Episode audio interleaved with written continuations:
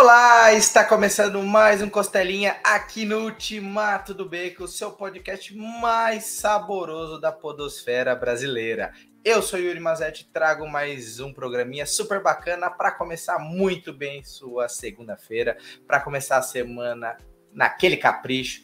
Então, antes de mais nada, recadinhos rápidos. Não se esqueça de se inscrever no canal, deixar seu like se você estiver curtindo esse papo deixar seu comentário o que achou do papo e tudo mais. E claro, badalar o sininho, porque tem muito conteúdo bacana aí rolando no Ultimato do Beco. Tem resenha, tem dicas, tem curiosidades, tem as lives daqui da editora. E falando em UB Editora, visite ubeditora.com.br para conferir os quadrinhos da editora Ultimato do Bacon. Aproveita e põe o cupom BACON10 para conseguir 10% de desconto. Lembrando sempre que os links estão na, aqui na descrição desse vídeo. E se você estiver ouvindo esse programa até 25 de fevereiro, ainda dá tempo de apoiar Cosmogonia e O Mosaico, a campanha dupla do Catarse das mais novas escafandos aqui da UB. Em breve, batendo 150%, vai ter sorteio de um original de Lucas Rebelo, desenhista de O Mosaico.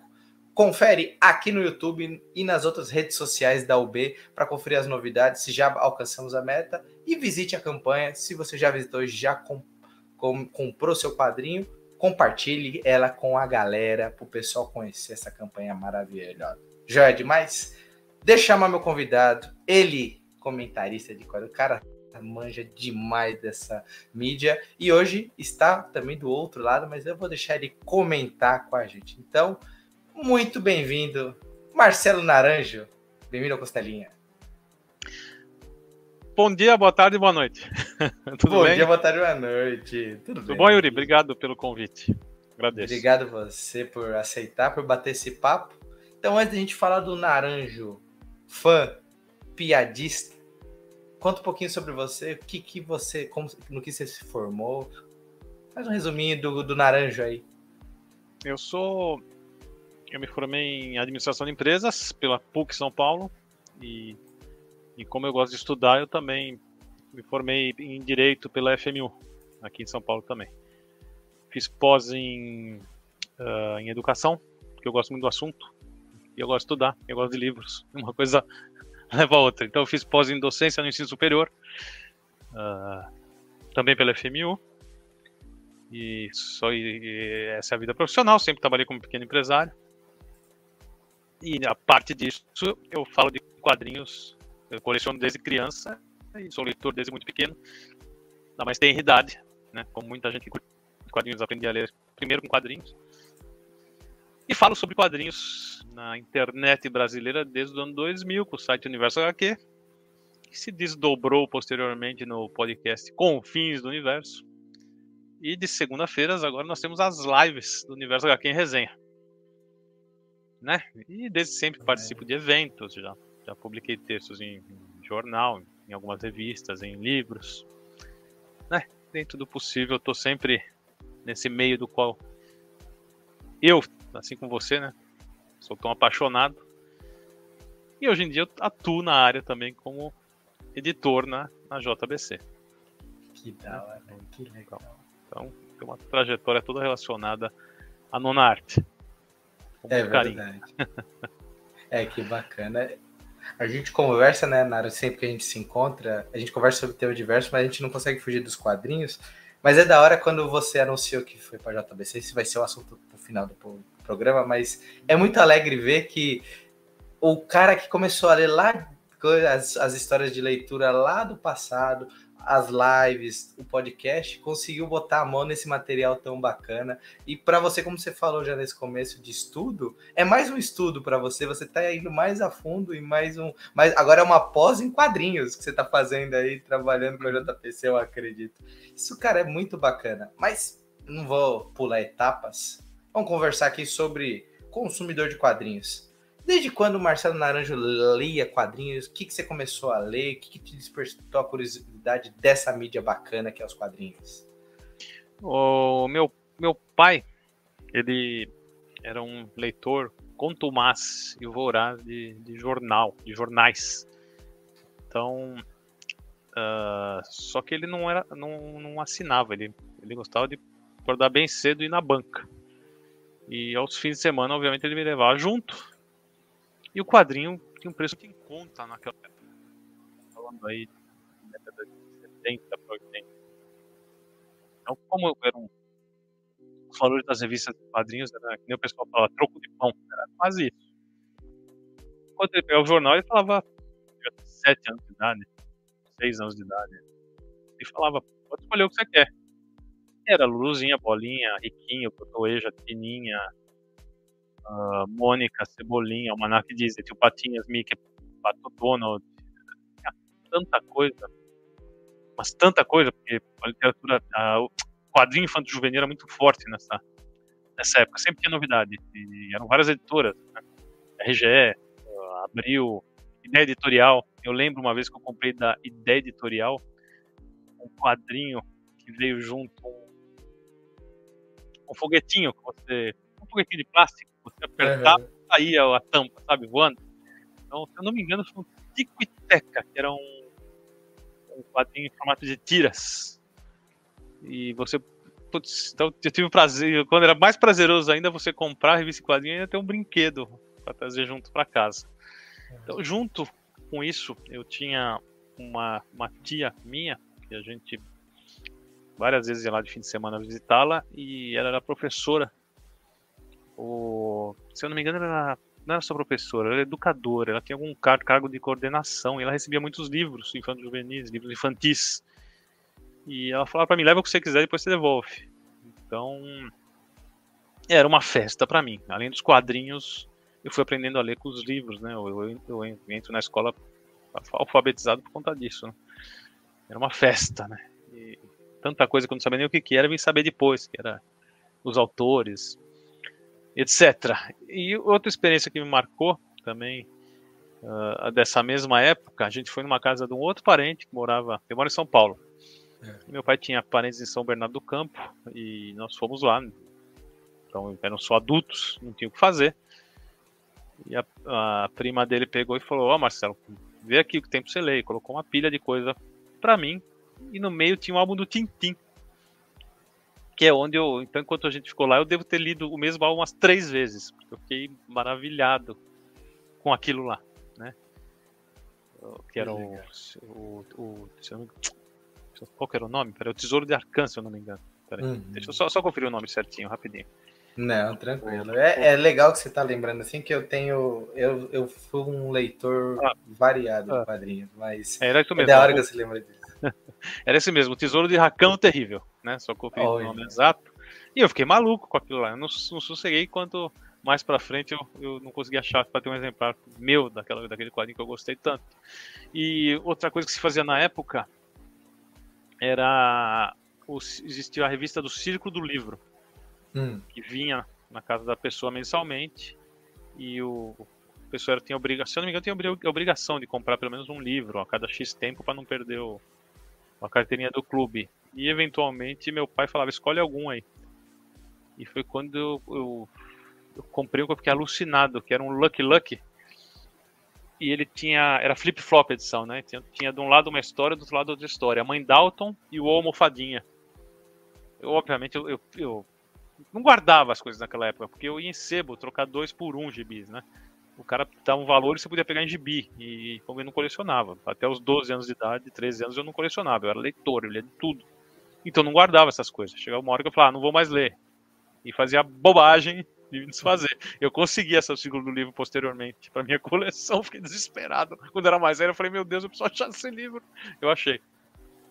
Ai, então, caramba. Então você junta toda essa miscelânea de quadrinhos. Super-heróis, hum. eu, começo, eu acho que com muita gente começa a prestar atenção um pouquinho depois não tão criança. Até li alguma coisa, mas não gravava.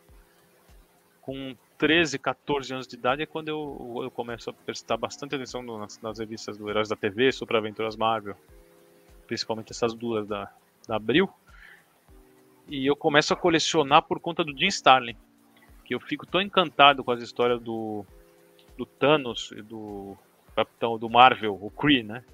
Uhum. Marvel, né? Tem, tem o hífen no meio e o Adam Warlock, principalmente. Eu, eu achei aquelas histórias tão boas, tão acima da média para mim naquela época, que eu falei, eu, eu não vou me desfazer mais disso. E aí eu começo a colecionar quadrinhos. Que legal, que E como ainda é em sebo, eu começo a retroceder, eu começo a procurar coisa antiga. Até que passado alguns anos eu começo a pegar não só super-herói, mas eu começo a voltar com, com Mônica, com Cebolinha, com outras coisas e começo a não mais me desfazer a guardar. E isso foi indo, mas principalmente coisa. Coisa. Só que sair aqui, né? Não, uhum. não, me preocupava com o mercado de fora. E abril começando a. Foi lançando as coleções de graphic novels, abril lançou o Will Eisner, eu conheço o Eisner pela Abril. Enfim, a gente vai, vai, vai, até quando começa o, o universo HQ, aí abriu os horizontes de vez e eu comecei a, a, acompanhar tudo que sai lá fora. E aí eu descubro a Meribérica, que eu nem sabia até então que tinha um escritório aqui em São Paulo. E a minha. Olha só, é uma história feliz e triste ao mesmo tempo. Hum. Triste porque em 2001, logo depois que a gente começa o universo HQ, eu descubro todo esse universo, a Meribérica avisa que vai embora de São Paulo. E feliz porque eles fizeram uma queima e primeira vez que eu fui, e última vez que eu fui visitar a escola dos caras, eu, cole, eu compro simplesmente a coleção inteirinha do Corto Maltese a um preço muito baixo. Eu tenho todas até hoje aqui, né? Eu começo com a balada do Mar Salgado, que eu não tinha lido, e quando eu leio eu falo, meu Deus, como isso é, como isso é bom, como esse cara é bom.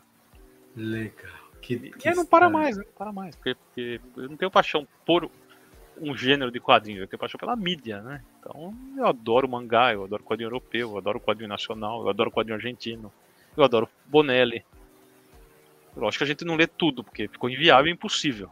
Mas dentro do, do, do, do, dos meus gostos e daquilo que a gente sabe que é acima da média, eu tento acompanhar um pouquinho de tudo.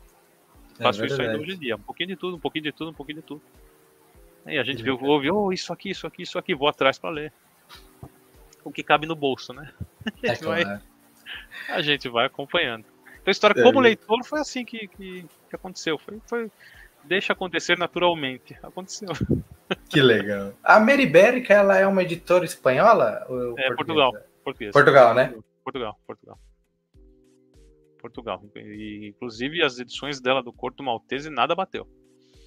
Eu não vi ninguém lançar no padrão que ela lança, com matérias grandes no início, contextualizando, hum. às vezes textos do próprio Prat, ou prefácio, tipo o prefácio do Humberto Eco para balada. Tem todo um, imagens de pesquisa do Prat para fazer o álbum. É, são, os álbuns são realmente lindos. Lindos de tudo. Aquilo que você não vai se fazer nunca da coleção, não importa qual outra coleção de é. Corto venha para o Brasil. Não, né? não, não. E Aquilo... Corto é um personagem curioso, porque ele não pega, né? Ele não tem apelo com o grande público. Ele é de nicho. É verdade. Não, não entendo o motivo. Tem, né, mais de uma editora tentou emplacar aqui, mas sempre dura duas, três, quatro edições e saiu foi a Pixel, né? Se minha memória não falha, que lançou quatro volumes, aí parou. Aí veio a Nemo, quatro, né? Cinco. A Nemo lança o A Juventude, etc. Foram só dois volumes. Teve um volume solto da, na década de 80 ou 90 da LPM. Eu tenho também. Uhum. Mas não, não chega em emplacar, infelizmente. É, torcer para Trem Fantasma, né? Que tá fazendo primeiro a. Sim, sim, estão lançando corpos, as releituras, né? né? As releituras. As releituras. Em breve começa, acho que no meio do ano começa o Corto Clássico, então vamos, vamos, torcer para eles. Vou acompanhar, porque as leituras são bem elogiadas. Eu, eu, eu li só o primeiro, não sei se você leu o primeiro também, eu achei bem, bem bacana a leitura, achei bem gostosa. Então, é Corto bem... se torna um dos meus eu, vou falar, meu, eu brinco, meu favorito é o Shazam, Capitão Marvel, mas se eu vou falar dos meus favoritos, eu devo ter uns 100. Eu sou muito facinho. É verdade, eu também, eu gosto, eu, eu começo a ler e, e, falo, esse é meu favorito, aí você lê alguma é, coisa é, esse é, é, meu favorito. Isso que eu acho que é, é, divertido, né? Pois é, agora eu tô acompanhando o, o Starman, finalmente saindo uma edição à altura do, do, dessa fase do personagem, com o texto do James Robinson e a arte do Tony Harris. Porra, isso é muito bom. No momento é meu favorito também, entendeu? Então vai de, vai de momento, porque até então a gente teve acesso a acho que 16 histórias, se não me falha a memória do personagem. Sempre uhum. publicado de maneira errática, né? Então muito bacana a Panini estar tá lançando essa, essa coleção do Starman junto com a do, do Hitman, que são dois ícones da década de 90.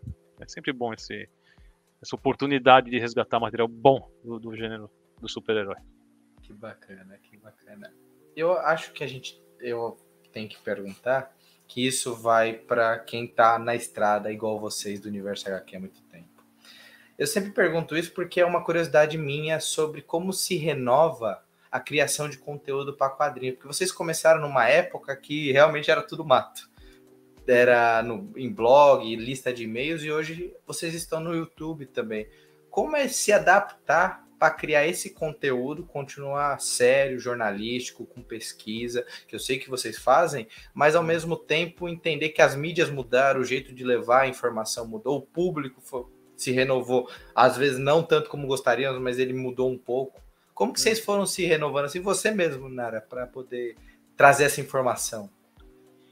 Ah, acho que é importante é dentro do possível estar tá em mais de uma rede social, mais de uma plataforma, né?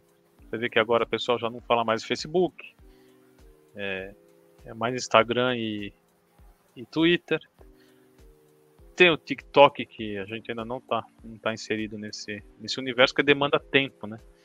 E ao contrário de outros, de outros veículos que, que falam de cinema também, a gente foca só em quadrinhos Uhum. E sempre deixamos claro que cada um tem uma profissão para colocar dinheiro dentro de casa. Né? Essa é a verdade. O universo aqui nunca foi o, o, a, a, profissão de nenhum de nós quatro. Eu, Samir, o Sidney e o Sérgio. Né? Foi sempre um, um adendo feito com, de maneira muito séria, mas fora do horário de trabalho. Né?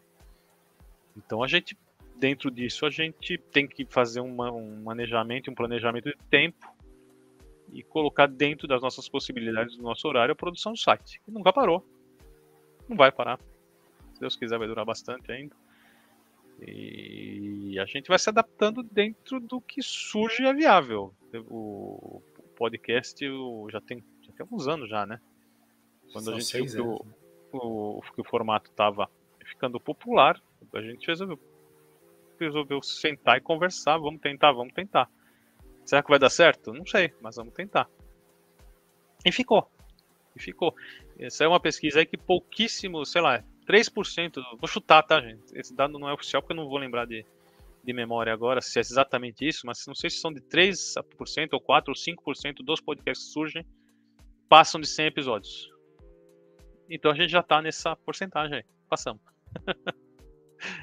logo, logo estamos com 200 episódios no ar. É verdade. E quinzenal, que é interessante. Normalmente, tipo, o pessoal chegar a 100 episódios, faz semanal, como aqui o Costelinha a gente faz. Vocês estão quinzenalmente e já passaram de 150. Você vê a longevidade né, do, do uhum. projeto.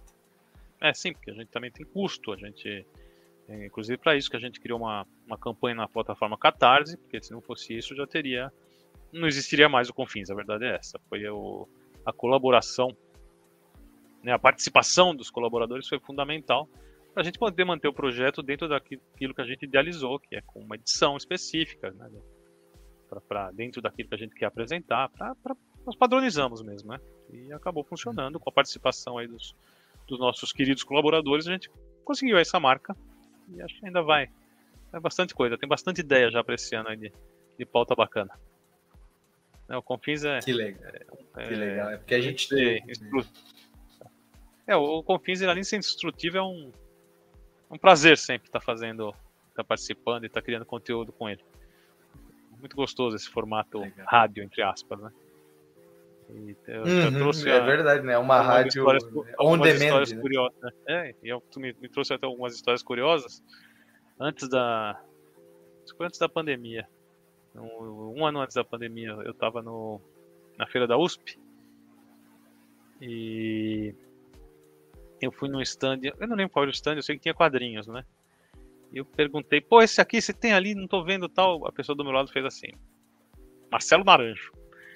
E eu falei assim, oi. Ela falou, eu conheci a sua voz. Eu escuto muito Confins, ah, que legal, gente. Eu nunca tinha sido reconhecido pela minha voz. Foi a primeira vez na minha vida, achei muito engraçado aquela, Ai, aquela experiência. Legal. É, porque até então a gente não tinha o rosto, né? Sim. É, quem vê a gente é mais quem vai em eventos, que é, né? Isso aí, e eventos acabam sendo, de certa maneira, mais localizados. Né? A gente vai dentro das possibilidades, perto, mais perto de onde a gente mora, né? no caso é São Paulo.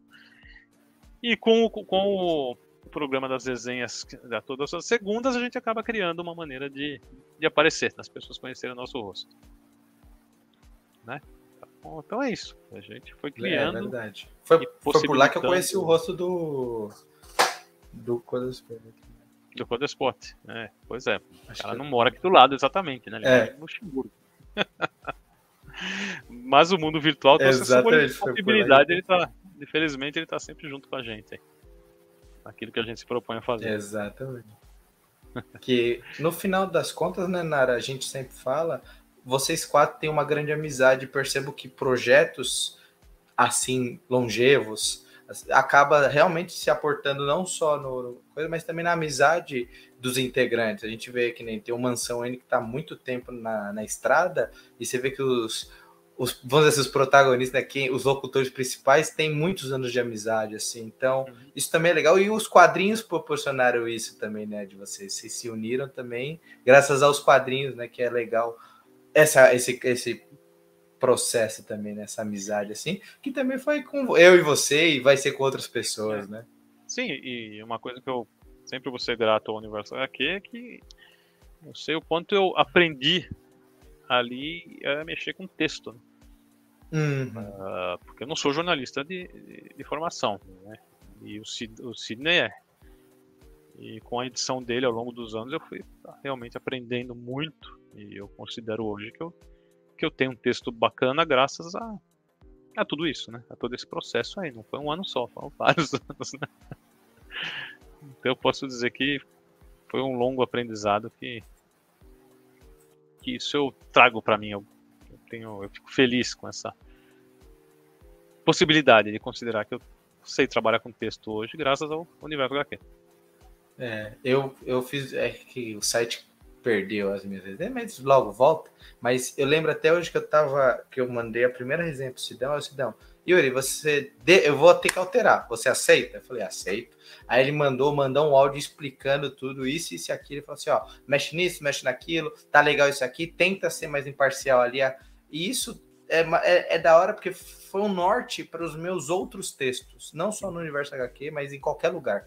E aí eu conversei com você e você falava, ah, eu desse jeito. Aí eu conversei com o Samir, ele, ah, eu escrevo daquele jeito. São todas as coisas, mas é uma escola única, né? É uma escola de um jeito que ninguém explica. É uma escola na prática, mas é uma escola que depois eu leio as matérias de vocês lá no Universidade aqui e falo, caramba, parece que o, o Naranja é formado em jornalismo há anos, é, é um comunicador nato, mas você aprendeu na prática. Isso é eu não, não dá nem para explicar. Para quem gosta, para quem quer aprender, isso é muito, muito legal. Muito, muito bacana. Uhum. É, é, é, e a gente acaba ficando crítico, muito crítico, né? Às vezes você lê alguma coisa e você fala, opa, para, tá tudo errado. É. Eu fico é até. É, Isso é normal. normal. É. É, fica chato, vira o chato, fala, não, esse cara é, é muito chato, ele reclama não, de tudo. não, não, às vezes tem que relaxar, tem que desligar. Pra não, dar uma relaxada. É, quando você vai ler Deadpool, você tem que relaxar, desligar a mente, entender é, que é uma mídia diferente. É, ou no caso, como eu faço atualmente, eu não leio Deadpool. É tão mais simples que. que, que sei lá. eu prefiro tá, eu prefiro estar tá com o Starman do lado. Mais legal. É justo. Mas sabe que foi uma coisa que o próprio Sidão comentou comigo e outras pessoas comentaram que foi quando eu comecei a ler outros quadrinhos além de super-herói, principalmente álbum, eu percebi que eu sou apaixonado por álbuns grandes. Então, quando vem um quadrinho que ele é maior do que o, o, formato americano, eu me apaixono. Pode até ser ruim a história, mas eu me apaixono pelo formato, a arte, é, ganha esse outro contexto. E ele falou assim: uma, você vai abandonar os mensais já já. Fique tranquilo, que isso é questão de tempo. E realmente eu só leio o Demolidor hoje em dia do, do chip, mas uhum.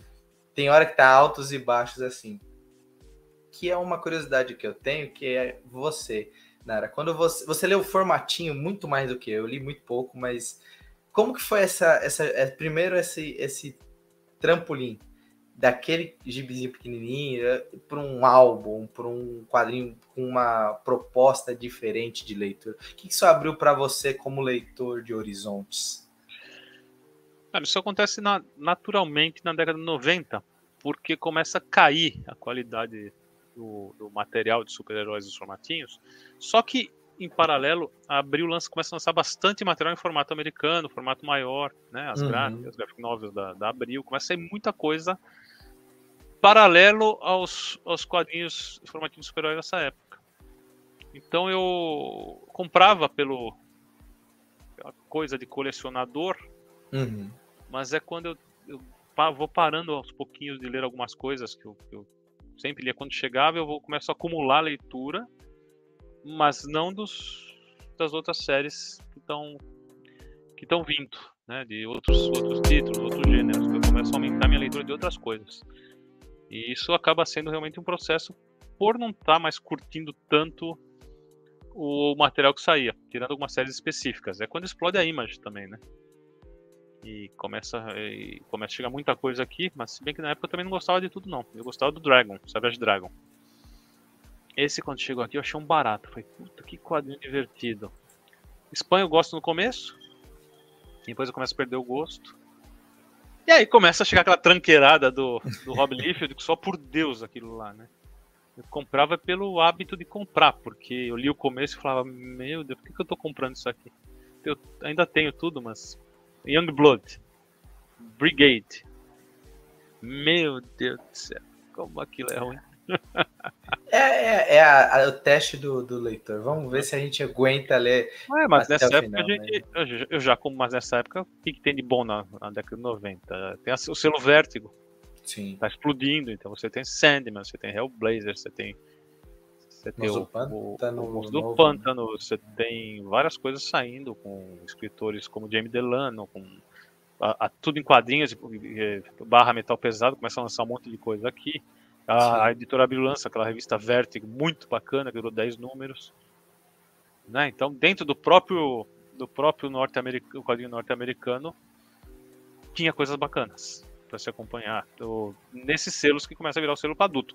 Eu, do mesmo jeito que o Heróis da TV, o Jim Stalin me, fez, me torna um leitor melhor, o Monstro do Pântano do, do Alan Moore me torna um leitor fora do, do nicho dos quadrinhos, dos quadrinhos super-heróis, porque ele começa a exigir do leitor, você dá um, ele dá, o Moore é um cara que o tempo todo que você acompanha esse cara, ele te, ele, ele, te, faz, ele te, obriga a ter um upgrade como leitor. Ele, ele exige do leitor. Por isso que ele é meu escritor favorito dos quadrinhos de todos os tempos, é o Moore. Porque eu sei que ele exige de você. Então você, quando você acompanha esse cara, você está melhorando como leitor. É impressionante como esse cara é, é fora. Eu gosto do game, tudo, acho o game do caramba. Amo Sandman, mas o meu favorito realmente é o, o Alan Moore, até por conta disso. Quando eu li aquele monstro do pântano nos formatinhos do Abril, eu falei, meu Deus do céu, o que, que esse cara tá fazendo aqui? Isso é muito bom. Muito bom. Ficar ansioso pelo volume do. pela história do mês seguinte. Porque eu sabia que era algo que ia me surpreender. E sempre surpreendia. Né? É Legal. impressionante. Isso nós estamos aí na década de 90. E aí, entre os anos 2000, você tem o, o primeiro boom dos mangás. Uhum. E eu tava lá, acompanhei tudo. Eu acompanhei o, na época o Samurai X da, da JBC e o, o, o, pela Conrad os Cavaleiros, dos quais eu, eu lia, mas não era tão fã do, do, do quadrinho quanto eu virei fã de Dragon Ball dos quadrinhos, assim, porque, era meu começo ali, né? Como leitor de mangá. E aí eu começo também a ampliar meu escopo nos mangás e começo a ver que tanta coisa boa que tinha e não fazia ideia. Né? Quando, por exemplo, eu conheço um dos clássicos, eu não fazia nem ideia do que, que era, Evangelion. Uhum. Quando a Conrad lança, eu li aquilo lá e falei, porra, isso aqui é muito louco. era os Mecha, né? Só que o, o Eva tem toda uma pegada de, sci-fi que é.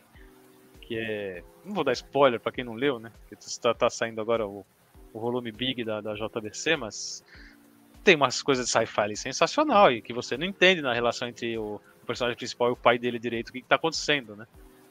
E, porra, é genial quando vai, vai concluindo. E tem o, os, a chegada dos meus dos dois clássicos. Eu falo que algum, algum, algumas séries elas passam o uhum. status de, de, simples quadrinhos e viram clássicos, né? E tem duas no mangá que fizeram isso. Comigo, que é o Lobo Solitário, uhum. né? Que tem toda aquela coisa de filosofia, não é só a luta, né? Não é só a briga, não é só a história de vingança do, do protagonista, né? Vai muito além disso, toda uma trama de filosofia de fundo. E um dos melhores sci-fis de todos os tempos que é Akira. Né? Que Akira, é, pelo amor de Deus, aquilo é dá para ler a qualquer hora aquilo lá. Aquilo é alucinante, é muito bom, muito bom. O Katsuhiro Otomo é também é outro cara que acendeu. Então, são mangás que passam a categoria de boas histórias e entram para clássicos da nona arte de todos os tempos em quais, quaisquer lista. Você tem que. Legal. Aí, nos anos 2000 começa também o quadrinho de livraria. Uhum. E a gente tem o prazer de ler Maus. Né? Que mouse, assim, eu tô abrindo uma exceção com mouse. Eu não compro nada que eu, assim, dificilmente eu, eu compro alguma coisa que eu já tenho completo em outro formato, né? Só se for coisa muito específica. O mouse é o único que eu tenho capa mole e capa dura. por, é, por, agora... por, um ah, bom motivo. Ah, pelo amor, né? Deixa um na prateleira e outro fica lendo, não, sei lá, relendo, porque aquilo lá. E agora saiu o MetaMouse da companhia, que demorou um pouquinho, mas eu consegui agora, que é uma edição de bastidores, né? De sensacional, é um complemento maravilhoso pro, pro obra principal. Eu tô um Pra quem não sabe, que tá me ouvindo, é simplesmente um dos grandes clássicos da nona arte, contando a história do, do pai do autor, a história real dele, meio ao regime nazista, e ele, como judeu, indo sobrevivendo de campo em campo, de tragédia em tragédia, até que ele consegue escapar com, com vida e ir para os Estados Unidos. É muito bom, cara. É um é... quadrinho introdutório maravilhoso, cara. Eu acho é, que ele é aquele quadrinho que entra na lista do. Você quer iniciar alguém nos quadrinhos, talvez o mal seja o, o grande caminho, cara. É muito... Eu estava até lendo algumas coisas do, sobre o lançamento do MetaMouse, o Art Spiegelman, não sei que país que ele estava da Europa, e veio uma repor um, um repórter veio perguntar para ele: Você não acha que é de mau gosto contar uma história em quadrinhos sobre Auschwitz? Ele virou e respondeu: Mau gosto é Auschwitz ter existido, você me desculpe, né? Porque realmente as pessoas né? Não sabem se colocar, né? Como você vai, como você vai viver o futuro sem saber o que aconteceu no passado? Tudo é aprendizado, né? Tem que aprender para as coisas não se repetirem horas. E por que estão se repetindo? Porque as pessoas estão esquecendo o passado, estão fingindo é, que não então. aconteceu. Então, tá explicado é. muita coisa. É difícil. Pois é, mas hoje em dia uma coisa que fica difícil é isso, né? Ah, qual é o seu quadrinho favorito? Putz, eu gosto de tanta coisa, meu. Eu gosto de Asterix, eu gosto de Lucky Luke, eu gosto de Akira, eu gosto de Lobo Solitário. Eu gosto de Starman, eu gosto de Hitman, Hitman, eu gosto de Watchmen, eu gosto de Sandman. Eu gosto de Ken Parker. É... Cara, eu li o primeiro volume de Ken Parker, é muito bom, cara.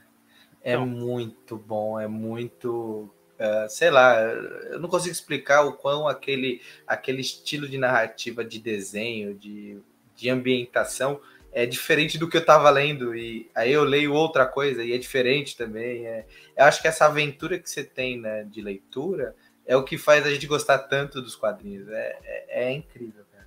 É, eu gosto do Marcelo Quintanilha, eu gosto do Marcelo Dessalete, eu gosto do Inil Azano. É, eu gosto, de, eu gosto de Persepolis, eu acho aquele quadrinho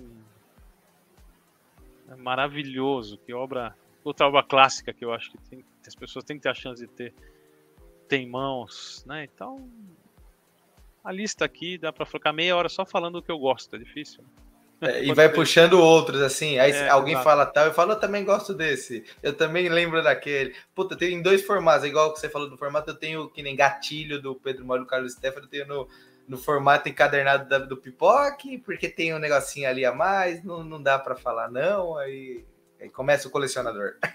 Não, e a gente tá passando por um momento tão tão bacana, né? Uh, e possibilidades de publicação. Então você tem toda hora novidades e gente fazendo trabalho de qualidade, uh, gente, pessoas de todos os, os, gêneros, todas as orientações, faz, apresentando coisas bacanas para a gente ler. É, azar de quem está por fora da nona arte e está em tempo ainda de, de vir acompanhar e descobrir um mundo aí que não vai substituir a TV, não vai substituir a literatura, é, caminha junto. Né? É uma, mais uma chance de você acompanhar boas coisas que vão acrescentar muito, sempre.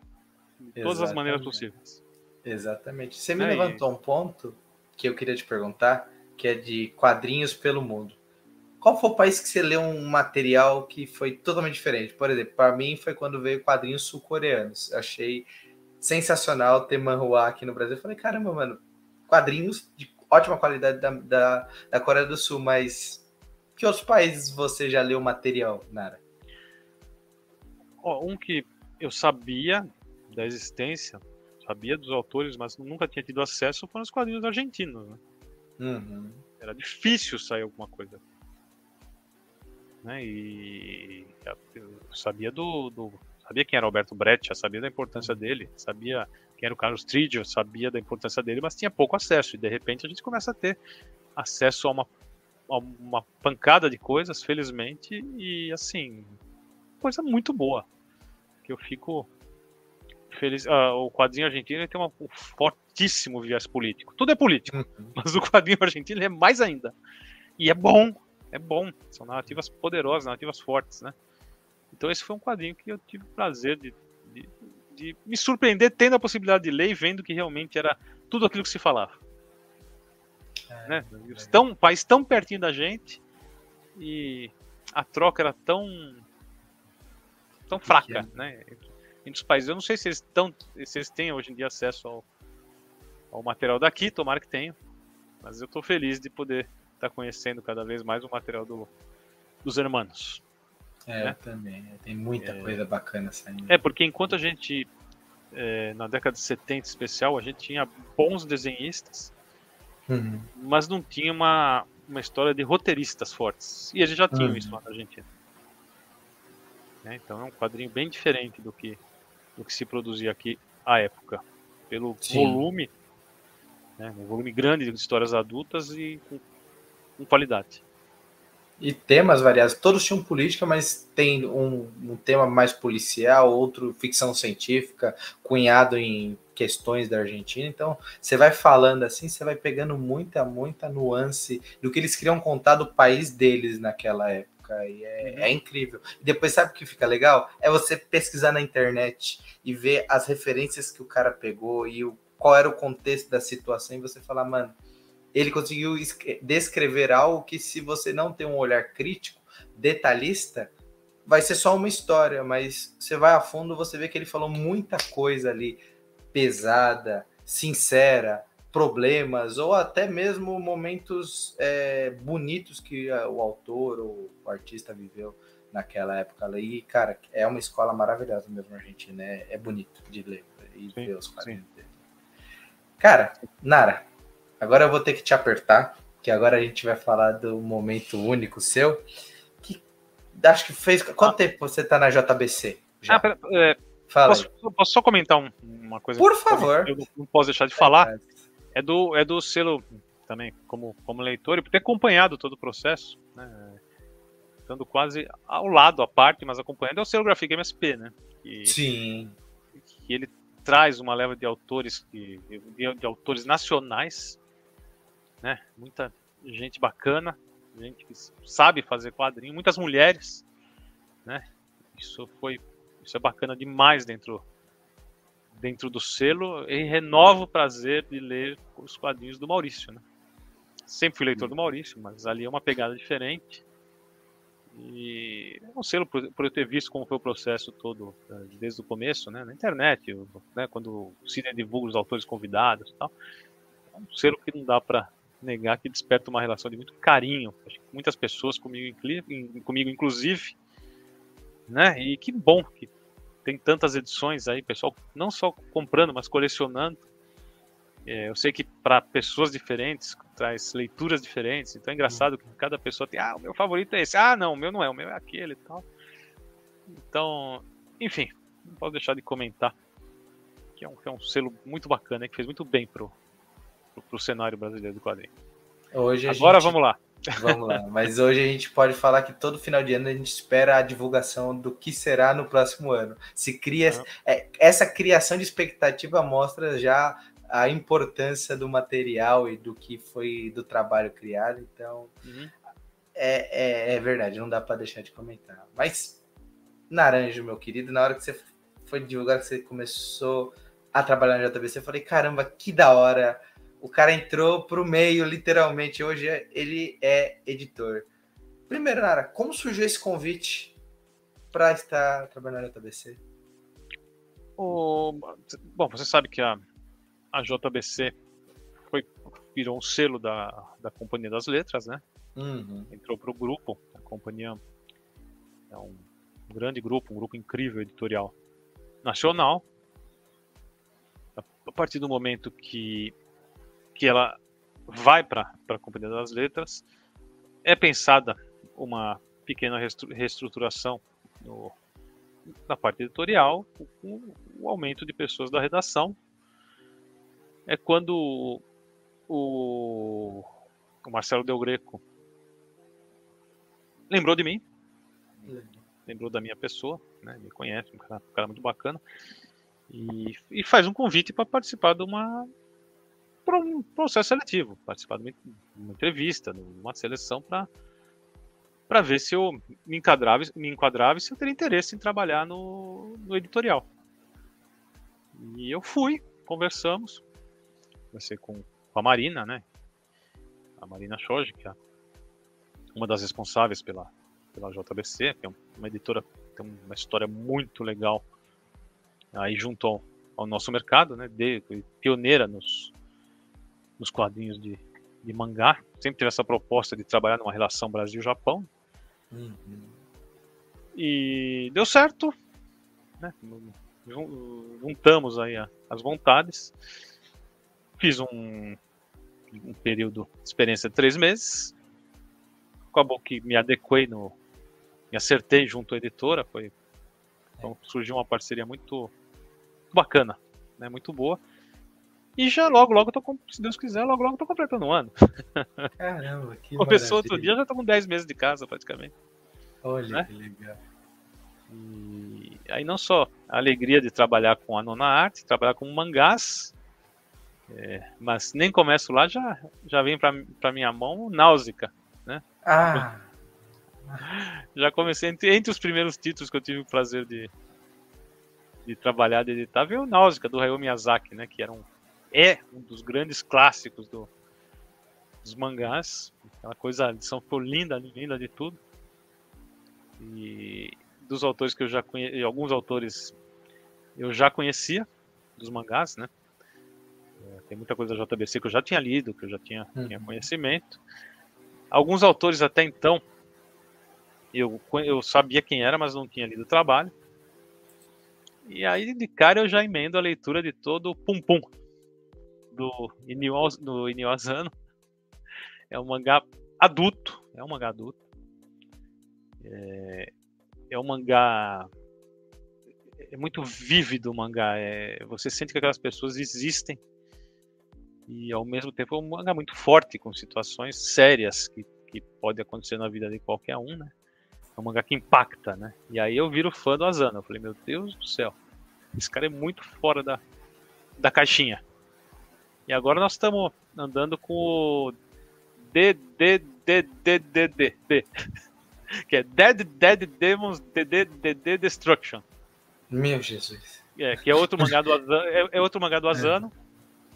É. Se eu não me engano, já estamos no volume 7. Se minha memória não falha, não falha. E é um mangá muito, muito bom. Eu falo, esse cara é muito fora da caixinha. O DDDD é o, uma nave espacial gigante. Uhum. Para em cima de Tóquio. Para. E agora? Tem gente lá? Sim, tem gente lá. Só que eles não conseguem se comunicar. E eles são menores que nós humanos. E a nave está causando muitos transtornos. Uh, tem a reação da, da, da comunidade internacional. Os, os, caras não conseguem falar, não conseguem se comunicar, começam a ser tratados como inimigos. E isso vai levando a situações extremas. E o leitor acompanha uma, uma estudante chamada Kadodi, ela e a, a turma dela acabam ter, tendo uma relação mais próxima com um desses extraterrestres, né? E aos pouquinhos a gente vai ver que não é exatamente, não são exatamente eles os vilões, né? Para variar, os, os vilões né, são é quem, quem tá aqui, né? Que, que não pensa no que tá fazendo.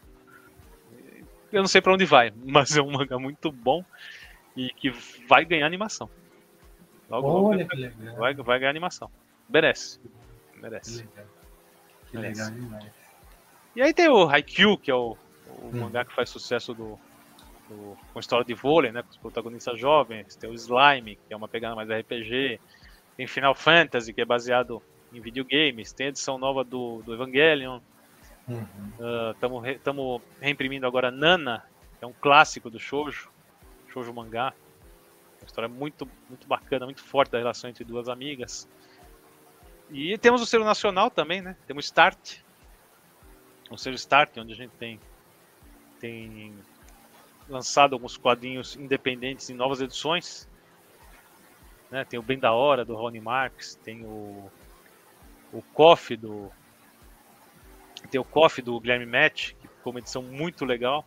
Eu que não sabia nada de café, agora eu sei. Ah, muito bom. Isso é bom de quadrinho, a gente aprende, né? Sim, exato. O, o Koff conta sobre um protagonista que a princípio não sabe nem o que é o direito que é café. E numa história de ficção e de aventura, ele acaba se apaixonando. E no final do, do, da obra tem muito, muita coisa essa e tem receitas de café, os tipos de café, como se faz cafés de maneiras diferentes. Ou seja, a gente lê, se, aprende muito e se diverte, tudo junto. É verdade. Tem, tem, o JB, selo JB Studios, que a gente está trabalhando também com obras inéditas. Uhum. Tem o, o, Como Fazer Mangá, do, do, do Raoni. Foi lançado o primeiro volume, vão ser lançados quatro no total.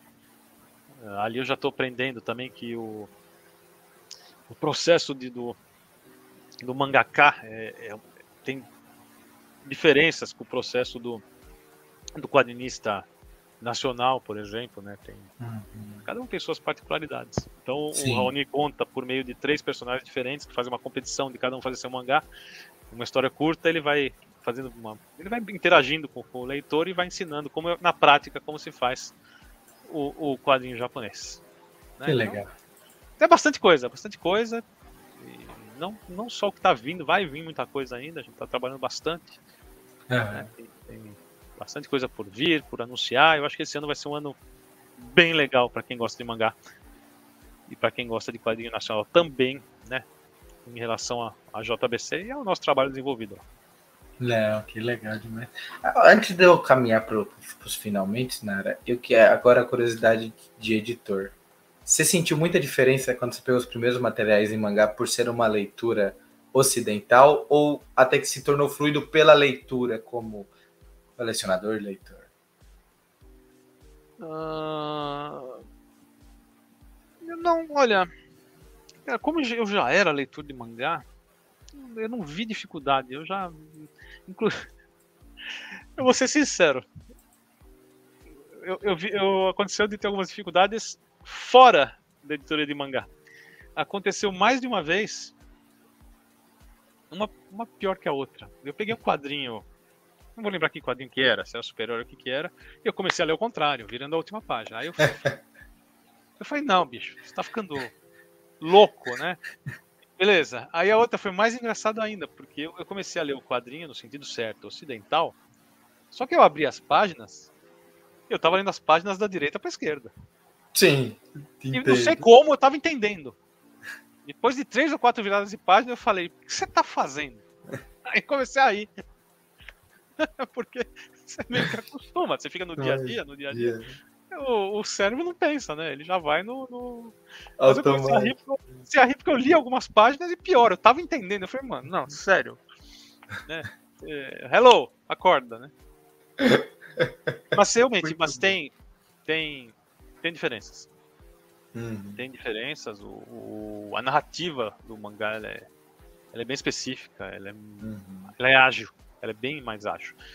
Antigamente, antigamente, tá? Década de, sei lá, vou chutar, década de 80, ou talvez década de 90, dizia-se que o mangá era feito por uma leitura rápida porque as pessoas iam principalmente no metrô. Isso mudou. Os, o, os mangás hoje tem, tem mangás com muito texto. Uhum. Né? Tem vários títulos, tem bastante texto, então já não é mais para esse tipo de leitura rápida de metrô tão somente. É, tem, tem mangás que você demora um bom tempinho para editar, por exemplo, né? Então então não é não é bem assim. Eu acho que isso é uma coisa meio do, do passado aí. E outra coisa, a JBC está lançando alguns, alguns títulos que falam sobre inclusão, né? Uhum. E eu recomendo. São títulos bacanas, muito bem escritos, muito bem produzidos. Nós temos nesse momento Boys Run the Riot, né, que fala sobre um, um adolescente transgênero que vai entrar para o mundo da moda. É, a história realmente é, é, bem bacana. E Shimanami Tassogari, chama Sonhos ao, ao Amanhecer. Está saindo agora o segundo volume. E é um quadrinho muito sensível. Muito, muito. O número 2 me pegou. Falei, nossa, olha. É o, o, o mercado japonês, como ele é muito concorrido, né? O, quem, quem, os autores que chegam a publicar nas editoras, eles são, no geral, eles são muito bons tecnicamente. Eles sabem o que estão fazendo, né? Sim. O pessoal é um mercado, fala mesmo. É um mercado forte. Uhum. O mangá tem uma, tem uma pegada própria dele. Mas eu, eu, eu acho engraçado. Se a pessoa só lê mangá, ela vai estranhar se ela lê um Bonelli, por exemplo. É totalmente diferente. É como se fosse outro mundo, assim, Sim. numa leitura. O ritmo é totalmente diferente, a pegada é totalmente diferente. A escola, desenho, arte, é... não tem nada a ver. Né? Mas para quem gosta de quadrinhos, eu não vejo problema, não. um pouco, né? Dá para ler um pouquinho de cada coisa aí. Exato. E se divertir. Fato.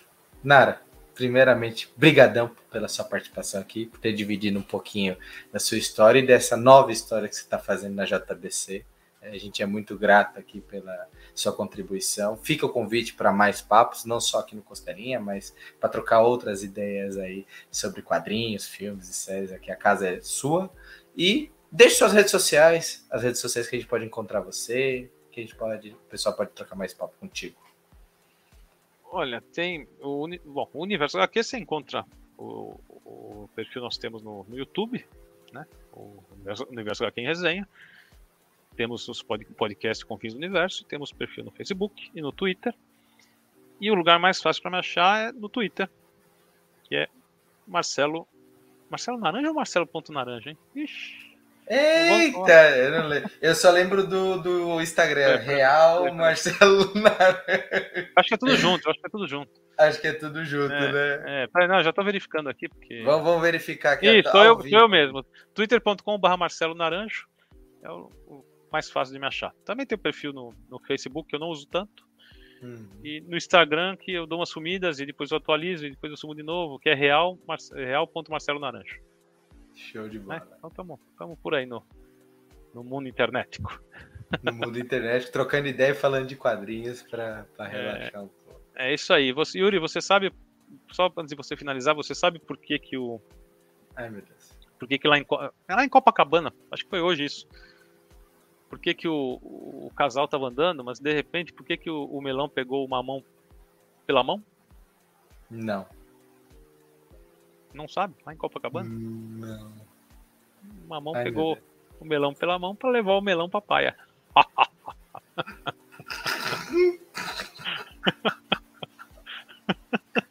As pessoas acham que é fake. Eu rir das piadas do Naranja, o Naranja fazer piadas em momentos aleatórios. É verdade, gente. Eu não ia deixar passar, né? Tá doido. E não foi combinado, gente. Eu não falei para ele fazer e nem ia levantar a bola. Isso é muito bom. É, é a sintonia do apresentador, do entrevistador e do entrevistado. Muito bom. E assim encerramos, com muito bom humor, como merece. Mais um Costelinha. Agradeço novamente ao Marcelo Nares por ter participado.